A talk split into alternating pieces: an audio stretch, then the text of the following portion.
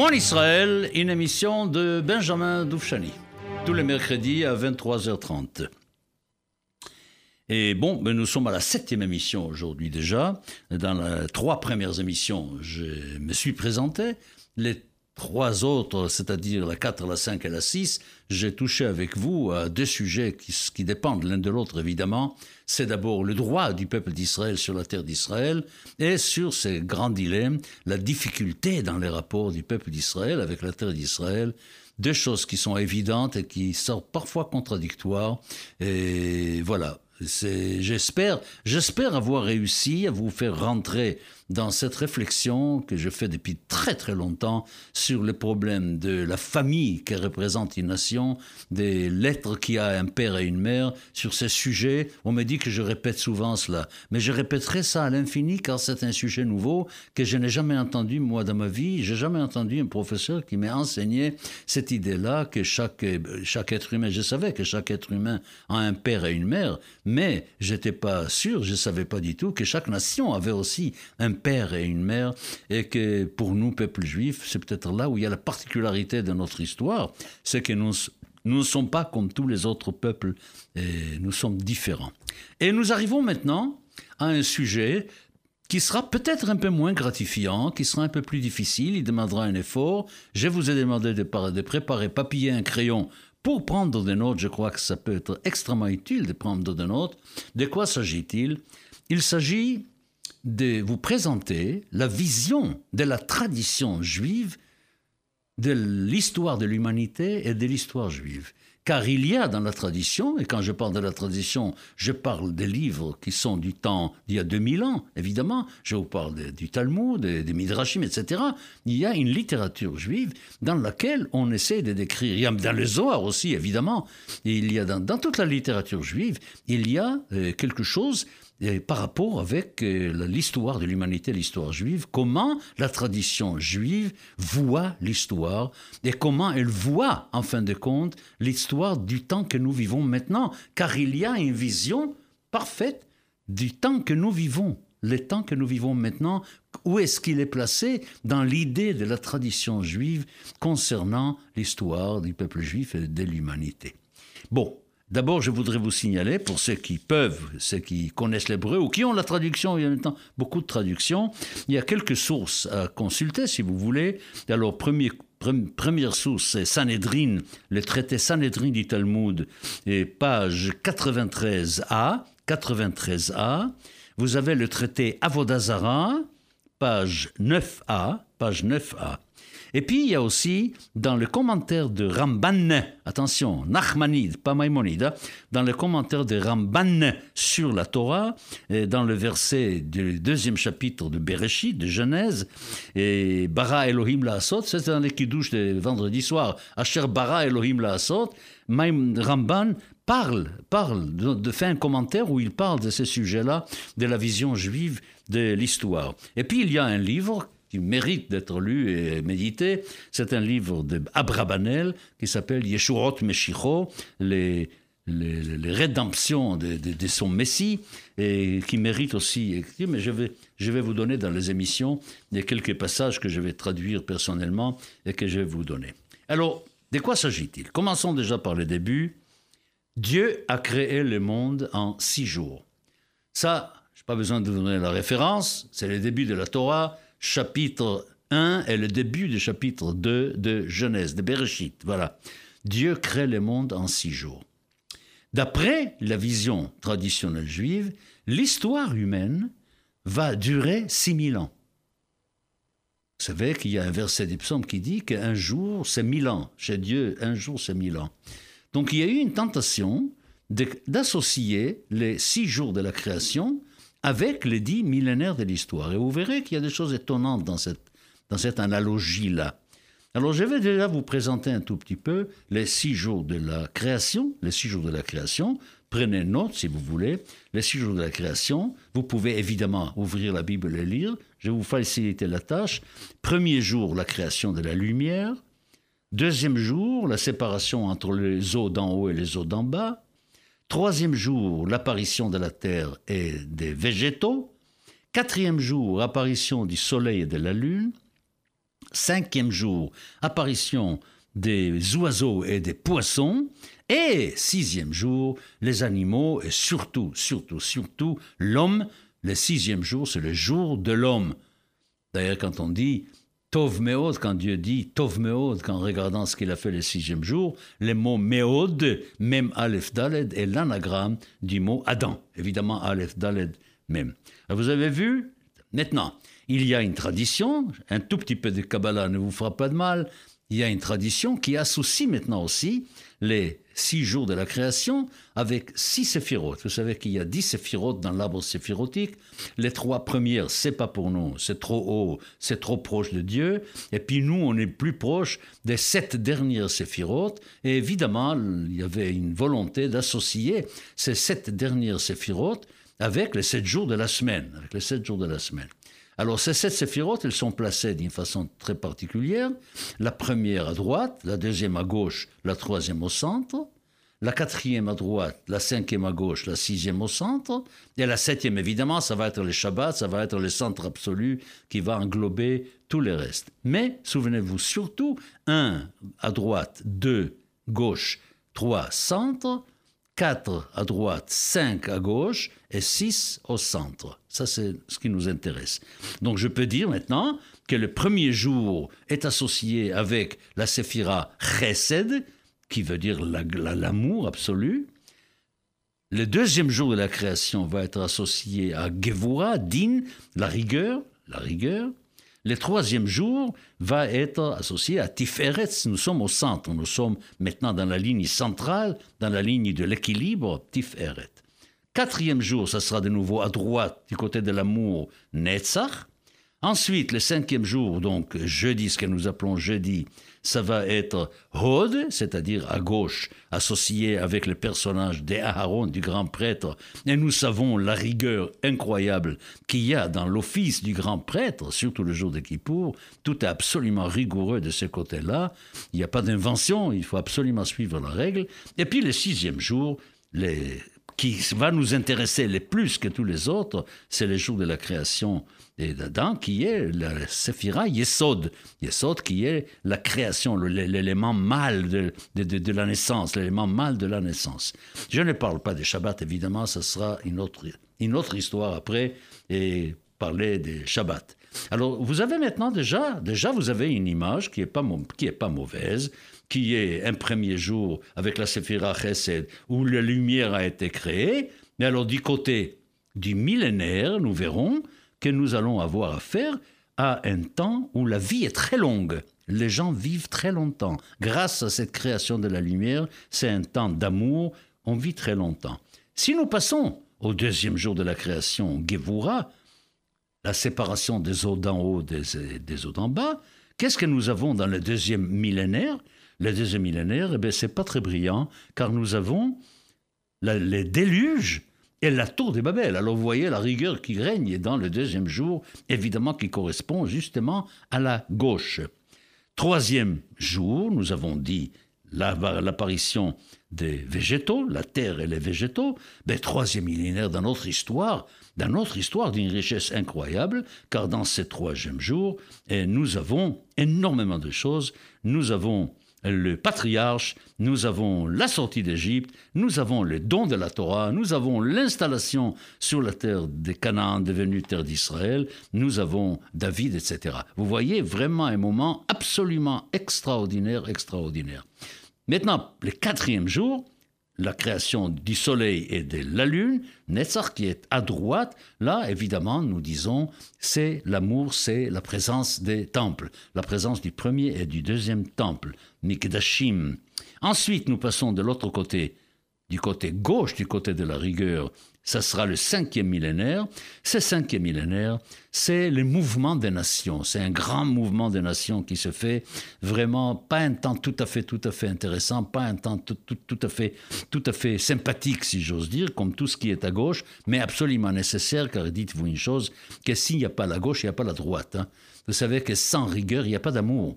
On ne peut pas avoir un monde, je vous raconte tout de suite, ce midrash extraordinaire, que quand, en voulant créer le monde, Dieu a créé d'abord un monde qui était fait tout d'amour. Mais il n'a pas tenu. Il s'est autodétruit. Et puis ensuite, Dieu a changé d'idée, et puis il a dit, je vais construire un monde entièrement sur la rigueur. Mais il n'a pas tenu non plus, parce qu'il n'y avait pas d'amour.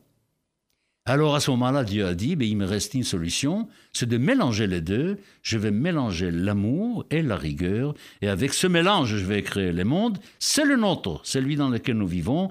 Et avec un peu d'humour, on dit que Dieu a regardé ce monde, et qu'est-ce qu'il a dit? Il a dit, pourvu que cela tienne pourvu que cela tienne cette fois-ci. Et nous voyons déjà là l'importance extraordinaire de l'équilibre entre l'amour et la rigueur vu par le judaïsme. Alors voilà ce cinquième jour. Et puis le sixième jour, la création des animaux et de, l'homme surtout, ça va être euh, au centre équilibré. Donc l'homme n'a d'existence, si j'ose dire, que dans la mesure où il sait bien regarder les, entre l'amour et la rigueur. Et je ne vais pas faire de théologie non juive aujourd'hui, évidemment, mais c'est très intéressant de voir qu'à travers l'histoire, il y a eu une religion qui est née du judaïsme, qui était la religion chrétienne, qui s'est voulu être la religion du tout amour, la religion de l'amour absolu. Et puis après, il y avait une autre religion qui est née du judaïsme, c'est l'islam, qui se voulait la religion du, din, de la gevura, de la rigueur, puisque l'islam, la religion s'appelle din, din el-islam. Vous voyez, et nous, nous les juifs, nous sommes... Alors, pour vous faire rire, je vous dirais que les musulmans ont choisi vendredi comme jour du Seigneur en quelque sorte, Yom el et, et vendredi, c'est avant la création, avant le Shabbat en quelque sorte, c'est-à-dire nous sommes encore dans le déterminisme absolu, la liberté n'est pas encore là. Alors les musulmans ont choisi le vendredi, le jour de la rigueur absolue, et les chrétiens ont choisi le dimanche qui est le jour, de l'amour total, vous voyez, ça correspond parfaitement bien avec l'idée, mais il y a entre le vendredi de la rigueur et puis le dimanche de l'amour, il y a Shabbat, et Shabbat c'est nous. Et nous, c'est le milieu, c'est-à-dire nous, c'est l'équilibre entre l'amour et la rigueur. Et je dis toujours en riant, vous pouvez faire un week-end vendredi-samedi, entre euh, rigueur et équilibre. Vous pouvez faire un, un week-end samedi-dimanche, euh, un mélange entre l'amour total et l'équilibre. Mais vous ne pouvez pas faire un week-end vendredi-dimanche sans passer obligatoirement par le Shabbat. C'est-à-dire que les chrétiens et les musulmans, s'ils veulent célébrer vraiment ensemble, unir leurs deux idées, ils sont obligés de passer par l'idée juive, qui est l'idée de l'équilibre entre l'amour et la rigueur. Voilà, bon, puisque je vous ai parlé déjà donc de, tout cela, et des six jours de la création, et des, un, peu, un peu des six millénaires, il y a un travail, malheureusement, que je suis obligé de faire, je suis navré, je suis obligé de le faire, parce que nous allons, nous, travailler sur les dates juives et que vous, vous avez dans la tête et dans vos connaissances, vous avez les dates qui ne sont pas les dates juives, qui sont les dates du compte général, avant notre ère et après notre ère. D'accord? Avant notre ère et après notre ère. Alors, s'il vous plaît, vous prenez votre papier que vous avez préparé et vous prenez les crayons. Et je vais vous noter pour que vous sachiez parfaitement bien à quoi correspond quoi? Alors voyons voir, à droite d'abord, vous marquez 0, 1000, 2000, 3000, 4000, 5000, 6000. vous marquez une ligne qui mène vers la gauche à partir de tous ces chiffres, à partir du 0, à partir du 1000, à partir du 2000, etc. Alors d'abord, l'an 0. L'an 0, chez nous, ce qui est pour nous l'an 0, c'est quoi dans le compte général? C'est moins 3761. Moins 3761. Je passe maintenant à 1000. Et 1000, ça va être moins 2761.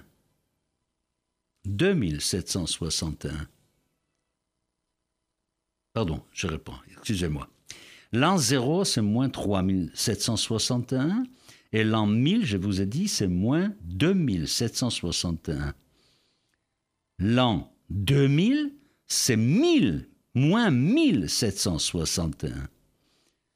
L'an 3000, c'est moins 761. L'an 4000, L'an 4000, c'est l'an 240 de notre temps déjà. 4240 de notre temps. L'an 5000, 1240, 1240, et l'an 6000, 2240.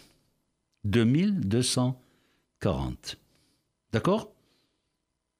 Alors, je recommence. L'an 0, moins 3761. L'an 1000, moins 2761. L'an 2000, moins 1761. L'an 3000, moins 761. L'an 4000, 2040 de notre temps. L'an 5000, c'est 1240 de notre temps. Et l'an 6000, c'est l'an 2240 de notre temps. Je suis vraiment tout à fait navré de vous, de vous mettre à l'épreuve de cette façon-là, mais sinon on ne pourra absolument rien comprendre. Maintenant, je vous dis tout de suite que dans mon intervention sur mon Israël, je ne m'occuperai presque pas, presque pas des cinq premiers millénaires de l'histoire. Je m'occuperai surtout, surtout du sixième millénaire de l'histoire. Et le sixième millénaire de l'histoire, c'est notre temps, c'est un temps absolument extraordinaire. Et évidemment que je suis obligé maintenant de vous montrer comment se conçoit ces sixième millénaires. Nous avons dit qu'un jour de Dieu, c'est mille ans. Maintenant, je voudrais ces mille ans, donc qui vont pour des 5000 à 6000, ou alors, selon l'autre compte, des 1240 jusqu'à 2240, on est d'accord? Le sixième millénaire commence en 1240, il se termine en 2240. Ce millénaire-là, il est en analogie avec un jour. Un jour, c'est 24 heures. Ces 24 heures commencent au coucher du soleil, passent par minuit, après passent par le matin, après par midi, et ensuite arrivent au coucher du soleil. C'est ça une journée. Et le millénaire, donc, notre sixième millénaire, celui qui nous occupera surtout dans ces émissions, ce sixième millénaire, en tant que jour, aura aussi le coucher du soleil, il aura minuit, il aura le matin, il aura midi et il aura le coucher du soleil terminal. Voyons voir alors. Nous avons dit que la fin du cinquième millénaire, c'est 1240. À partir de 1241, nous sommes déjà dans le sixième millénaire, donc dans cette sixième journée divine, si vous voulez. Nous sommes là au coucher du soleil. Il nous faut 250 ans, 250 ans pour arriver à minuit. C'est-à-dire qu'en 1490, 1490, nous serons à minuit de ce millénaire, à minuit de cette journée millénaire. Ensuite, il nous faut encore 250 ans et nous allons arriver au matin de ce millénaire, de ces jours millénaires, ça sera 1740. 1740. Continuons encore, nous arrivons à midi de cette journée millénaire et nous serons à ce moment-là en 1990. 1990. Et pour terminer, évidemment, le coucher du soleil, 2240.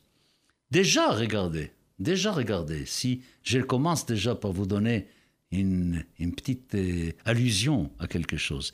1240, vous savez, 1240, c'est un début des temps de l'exil absolument épouvantable. Je vous dirai tout de suite que 1242, c'est le brûlement du Talmud, place de grève à Paris. 1240, c'est le décret qui détermine qu'il faut brûler le Talmud. Ensuite, c'est 13e siècle, le 14e siècle, etc., c'est un temps absolument épouvantable de chute. De chute. L'exil est de plus en plus sombre, l'exil est de plus en plus horrible. Arrivé jusqu'à minuit, comme je vous ai dit, qu'est-ce que c'est minuit? Minuit 1490, ça vous dit quelque chose? 1490, c'est là où Ferdinand et Isabelle pensent à leur décret d'expulsion des Juifs d'Espagne. Minuit, minuit du sixième millénaire. du sixième jour millénaire, minuit, les moments les plus obscurs, l'expulsion des Juifs d'Espagne. Et quand j'arrive en 1740, vous savez ce qui se passe en 1740 C'est la naissance du chassidisme, c'est les Gaons de Vilna, c'est la première fois où il y a une décision qui est prise à partir de 1740 d'aller vivre en Israël. Ça touche et les mitnagdim du Gaon de Vilna et les chassidim du Baal Shem les mouvements de retour vers la terre d'Israël. On est le matin.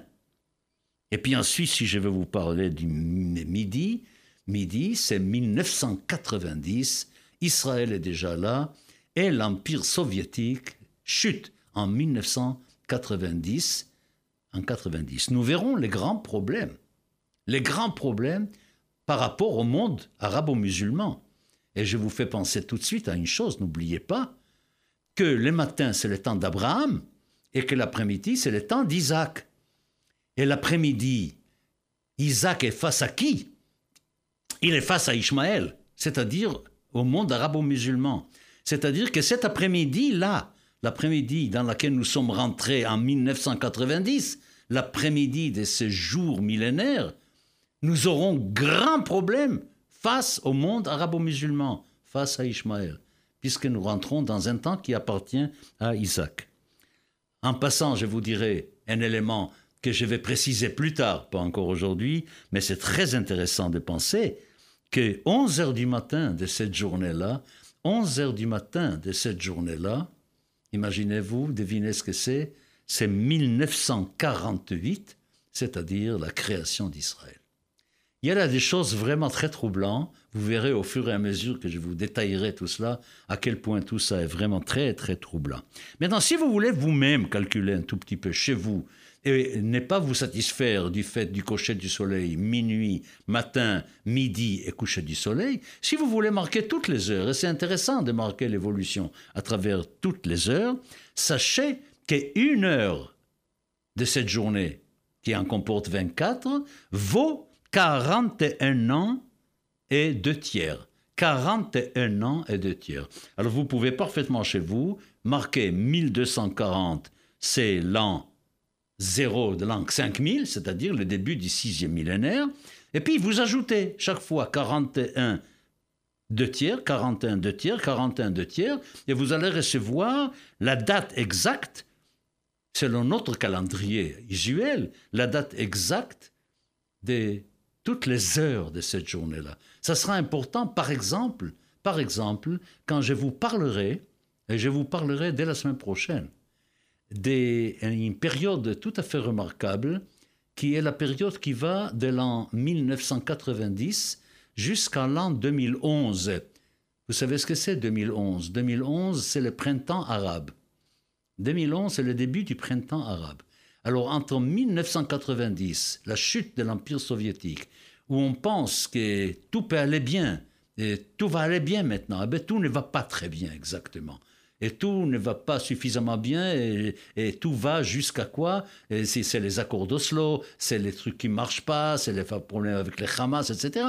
Et quand on arrive en 2011, c'est-à-dire 21 ans, pendant 21 ans, il y a le printemps arabe qui commence. Et je vous parlerai la semaine prochaine de ces choses étranges. Qu'est-ce qui se passe entre 1990 et 2011 selon la tradition juive Je me place maintenant dans cette partie des émissions Mon Israël sur cette vision, absolument cette vision de l'histoire humaine et de l'histoire du judaïsme. D'accord?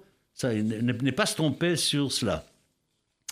Voilà, j'espère que vous avez pris le temps qu'il faut pour marquer tout ça. Vous avez écrit sur votre papier, vous avez bien noté absolument tout ça. Et vous verrez que le dire du Talmud se vérifie d'une façon incroyable, car le Talmud nous dit, voilà ce que dit le Talmud, l'histoire de l'humanité, c'est 2000 ans, 2000 ans, d'abord, qui sont tohu bohu, le désordre total. 2000 ans, désordre total. C'est de l'an 0 jusqu'à l'an 2000. Ensuite, nous avons 2000 ans qui sont les 2000 ans de la Torah. Ces 2000 ans de la Torah, Qu'est-ce que c'est? Nous savons maintenant parfaitement bien ce que c'est.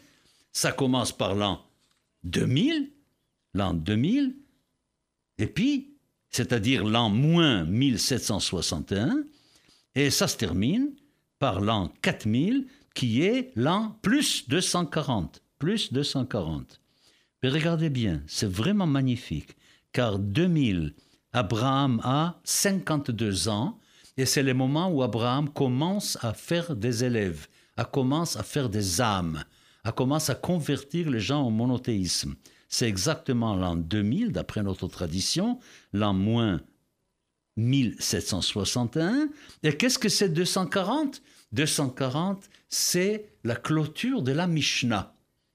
Eh bien, vous voyez, la Torah, ce que le Talmud appelle le temps de la Torah, c'est exactement ça. C'est le temps qui va depuis les débuts du monothéisme d'Abraham jusqu'à la clôture de la Mishnah. Après, tout le reste, c'est des commentaires. Vous voyez? Alors, il y a là déjà une indication extraordinaire sur cela. Et puis, vous me direz, et alors, et le cinquième et sixième, cinquième et sixième millénaire? Ben ça, on en parlera surtout la semaine prochaine. Le cinquième et sixième millénaire, on dit, c'est le temps du Messie.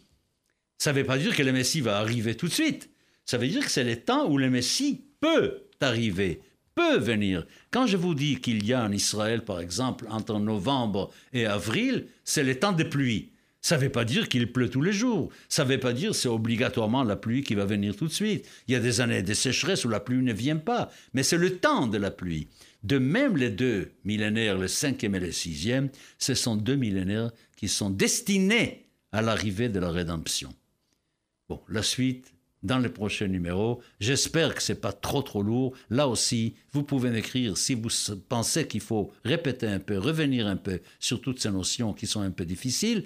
Écrivez-moi, Benjamin Doufchani, Mon Israël, 39, RCJ, 39 Ribroca, Paris 5e. À mercredi prochain.